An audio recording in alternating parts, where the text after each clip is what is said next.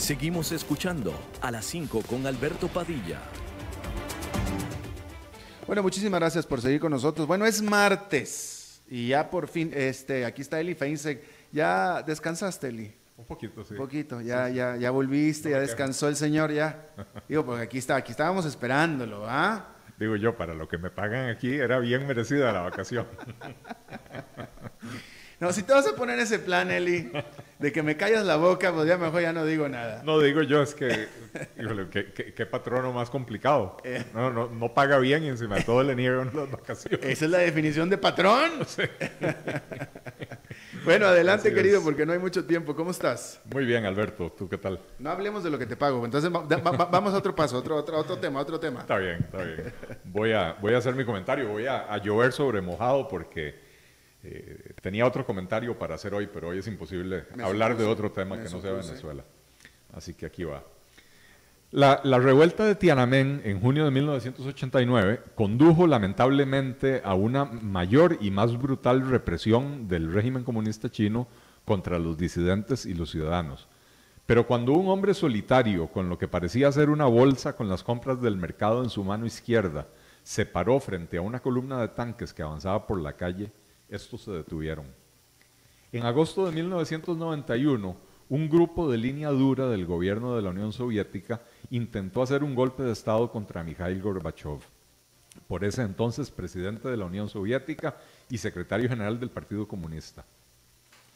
Cuando una columna de tanques golpistas llegaba a la Casa Blanca de Moscú con la aparente intención de atacarla, Boris Yeltsin, presidente de la República Soviética de Rusia, salió a la calle y se encaramó en un tanque, desde donde dirigió unas palabras a la muchedumbre que se había congregado en el lugar. A la resistencia civil convocada por Yeltsin se le acredita haber salvado las reformas aperturistas de Gorbachev, la perestroika y el glasnost, que permitieron eventualmente el colapso de la Unión Soviética y el retorno de una endeble democracia a Rusia. Los tanques golpistas respetaron la vida de Yeltsin y, y detuvieron su avance. Lo que hemos presenciado el día de hoy en la Plaza de Altamira, en Caracas, no tiene nombre, parangón ni perdón. Un grupo de ciudadanos venezolanos, hambrientos, demacrados y hastiados, protestaban contra el narcorrégimen opresor de Nicolás Maduro cuando un grupo de tanquetas de la Guardia Nacional Bolivariana se aproximó para intentar dispersar la manifestación. Frente a las cámaras y sin el menor empacho, arremetieron contra la muchedumbre atropellando y pasándoles por encima a varios de ellos, sin asco, con la más abyecta cobardía. Es que hasta los regímenes totalitarios guardan las formas, así sea solo para aparentar. En la Venezuela de Maduro, de Cabello, de Padrino y sus secuaces, sin embargo, parece ser que todo vale. El mundo observa entre incrédulo, expectante e indeciso, mientras los venezolanos padecen hambre, miseria, ausencia de servicios médicos y de electricidad, atropellos y toda clase de barbarismos. Todo se vale para el narcorrégimen, pero no para los demócratas. Entre las divisiones intestinas de la oposición venezolana y la fortaleza militar del régimen, el fin de esta tragedia no parece estar más cerca. Tengamos claro que Maduro no se va a ir por voluntad propia y la oposición no tiene los medios para deponerlo. Al régimen usurpador e inmoral de Nicolás Maduro se le acabó la legitimidad hace ya mucho tiempo y su plazo constitucional hace unos meses. Hoy se le acabaron las excusas, la mampara, el tiempo y cualquier arresto de decencia. La hora de irse ha llegado. La hora de sacarlo es ya. Venezuela necesita ayuda. Definitivamente que sí, y bueno, eh, como estábamos hablando hace un momento con Ludmila, este, eh, pues este, esto, esto es una noticia en desarrollo que va a durar algún tiempo más, mínimo, no sé, varios días más, es decir, eh, de aquí a 24 horas me parece que vamos a estar hablando de otros temas totalmente diferentes. Sí, lo que, lo que suceda en las próximas 24 horas va a ser muy importante, lo que pasa es que lamentablemente para el pueblo venezolano yo, yo no veo que tampoco este sea el momento definitivo, ¿verdad? Eh, eh, nos hemos ilusionado muchas veces anteriormente con manifestaciones masivas, con, convocatorias al pueblo, que, responde, que se lanza a las calles, que, sufre los embates de la dictadura. Eh, y sin embargo, insisto, la oposición no tiene los medios para, para deponer a, Nicolás Maduro. Eh, por las buenas no se va a ir. Eh, y la comunidad internacional no logra decidir, no logra decidirse a intervenir tampoco, ¿verdad? Entonces, la pregunta es cuánto tiempo más aguanta el pueblo, porque el régimen aguanta, el régimen sigue aguantando. Decía Ludmila que, que quién va a querer gobernar Venezuela. Bueno, yo me hago la misma pregunta en el campo democrático, pero dentro de su narcorégimen hay muchos que quieren seguir gobernando, ah, porque tienen que proteger sus negocios, sus fortunas, eh, su vida, eh, su libertad. Sí, su medio de vida. Claro, porque en el momento en que caiga el régimen, muchos de ellos irán presos, se tendrán que exiliar, eh, porque no es simplemente el acto de haber tomado el poder y convertirlo en, en un régimen totalitario, es que hay actividades de narcotráfico, o sea, hay connivencia con el narcotráfico, hay, eh, eh, hay crímenes de lesa humanidad, hay, hay, cosas muy serias sucediendo en Venezuela. Sí, eh, yo creo que mañana, que es la megamarcha que estaba planeada ya, este, lo de hoy fue sorpresivo, lo de mañana no es sorpresivo, pero yo creo que mañana va a haber sorpresas también. Ojalá. Eh, eh, y ojalá me equivoque yo y mañana sea el día definitorio. Ojalá, eh, pero no sé, anything goes at this moment. realmente cualquier cosa puede pasar mañana. Me da miedo el silencio de Nicolás Maduro. Este, los rusos están ahí, los cubanos están ahí.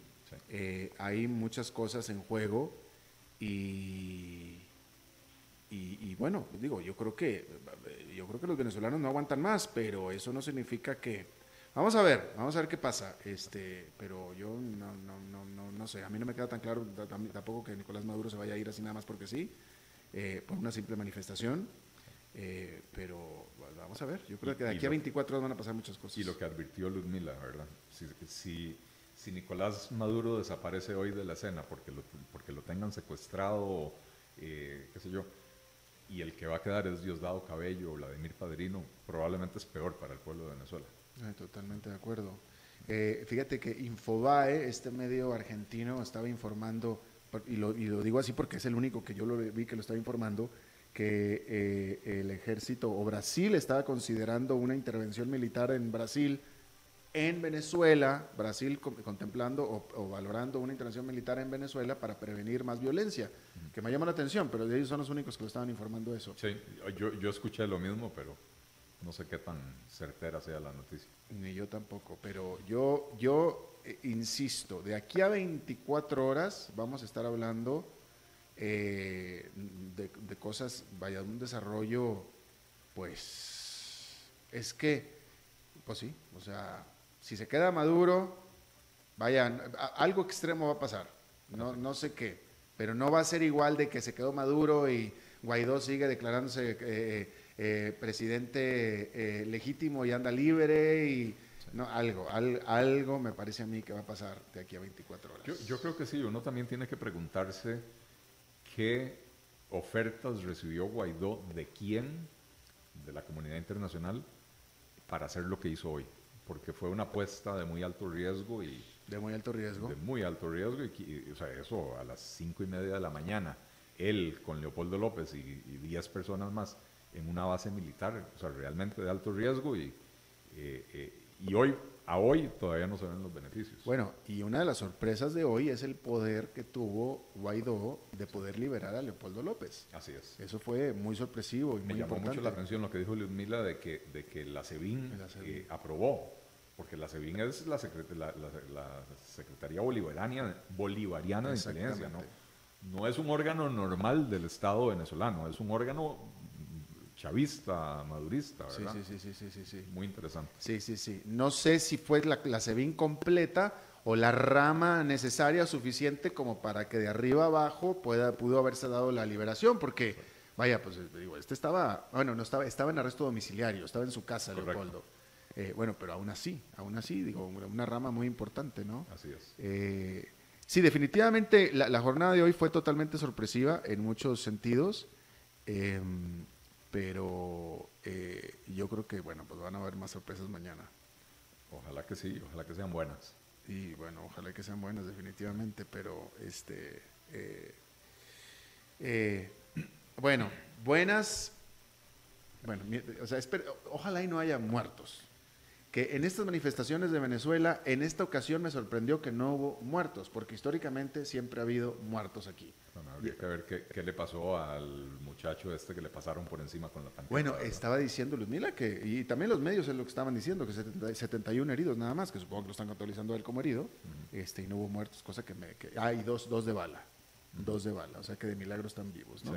Pero aún así, con todo y que fue sorpresiva la jornada de hoy, fue pues de las de las, de las jornadas de manifestaciones más importantes de últimamente ha sido la menos violenta. La menos, definitivamente para, la para, estándares, para los estándares de Maduro ha sido de las menos violentas. Exactamente. La no fatal, la única no fatal. Pero todas las demás, cuando se dio las manifestaciones aquellas de hace varios meses, eh, todos los días había muertos. Bueno, ojalá eso sea una señal de debilidad del régimen y no lo contrario, ¿verdad? Porque también si el régimen se siente muy seguro, eh, puede decir, contengamos la violencia, no necesitamos ser tan tan violentos porque la situación está bajo control, ¿verdad? Bueno, pues y es que, y es que esa es, la, otra, que cuando el gobierno, este régimen de Nicolás Maduro se ha visto amenazado, eh, eh, golpea duro.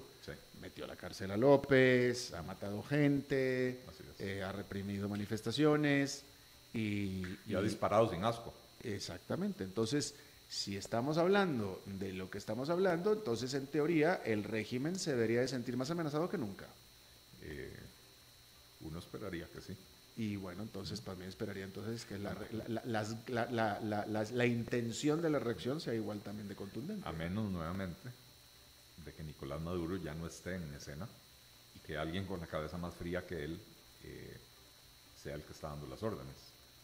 yo sé que Luzmila dijo que él está en el poder pero no gobierna, pero siempre mientras su figura esté presente, sigue siendo el presidente, el presidente ilegítimo y todo lo que uno quiera, claro. Eh, eh, dictador, pero, pero sigue siendo la cabeza del régimen.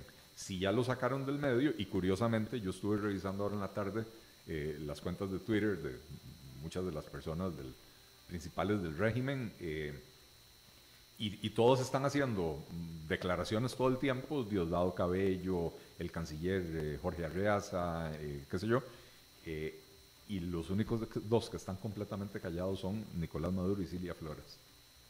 El de Nicolás Maduro hay un tweet eh, que es ese de los nervios de acero.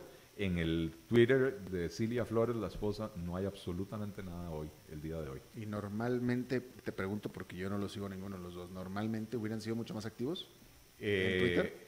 Nicolás Maduro definitivamente sí. Eh, Silvia Flores, por lo que he estado viendo, publica una, dos veces al día, qué sé yo, pero el día de hoy absolutamente nada.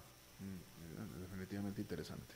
Bueno, Eli Feinstein, muchísimas gracias. A ti las gracias, Alberto, como el, siempre. El domingo, que, el martes que entra puntualito, ¿eh? Por Aquí favor. estoy, sí. bueno, eso es todo lo que tenemos por esta emisión de A las 5 con servidor Alberto Padilla. Muchísimas gracias por habernos acompañado.